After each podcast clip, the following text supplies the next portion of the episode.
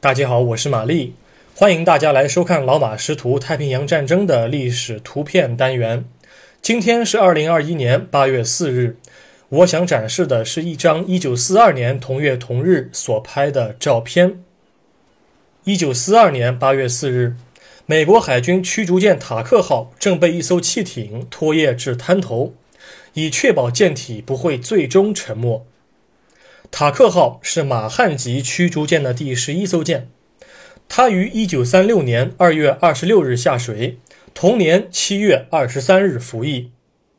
珍珠港事件爆发时，它的舰员已经开始使用点五零口径的 M 二重机枪打击日军的第一波攻击机群了。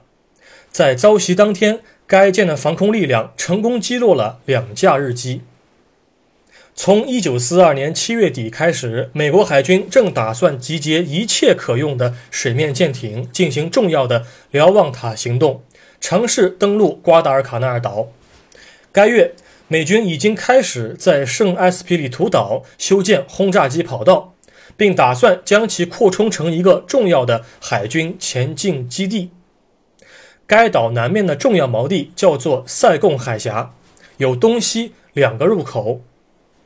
格林威治民用时间一九四二年八月三日的晚上二十一点四十五分左右，塔克号正带领着一艘运输舰进港，却不小心触雷发生爆炸。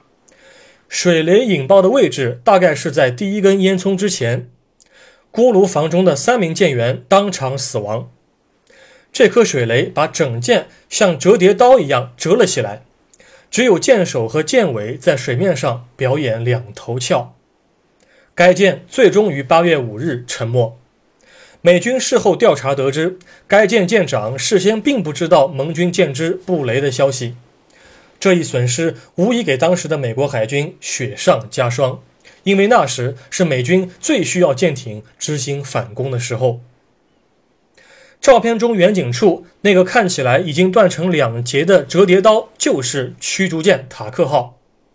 它的右面有一艘汽艇正在使劲地把它拽向滩头。照片前景处那一艘舰是驱逐布雷舰布里斯号，正是这艘舰和另外两艘布雷舰给锚地的西面入口埋下了大量水雷。照片的拍摄地点在马洛岛的西北角，拍摄时间是格林威治民用时间八月四日的凌晨三点十五分左右。而执行照相任务的飞机来自于水上飞机母舰柯蒂斯号。